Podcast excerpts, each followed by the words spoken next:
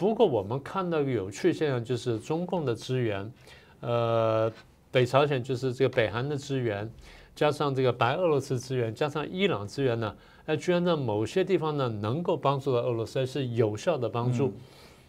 当然，就是国际上对这个问题盯得很紧了，所以就是这四个国家呢，至少中共的部分呢，没有很明目张胆的提供致命性武器。这事情非常有趣，因为这个我记得我们那时候在谈这件事情的时候，大家就问说，那中共要不要表态什么的？这点我们可以详细说了。后来布林肯去到大陆去访问，然后回来说，啊，中共承诺不提供致命性武器。哎，我这话跟过去不一样。过去讲说中共不提供任何军事援助，那现在你提供那个军粮算不算？提供军医算不算？提供医药算不算？然后。你跟他买大量的石油，这算不算啊？这是财政资源，所以这个这个界限呢很难划分。所以你要制裁呢，你就说不提供致命性武器，那这里比较容易说到。好，那现在中共、呃朝鲜、白俄罗斯跟伊朗提供什么东西呢？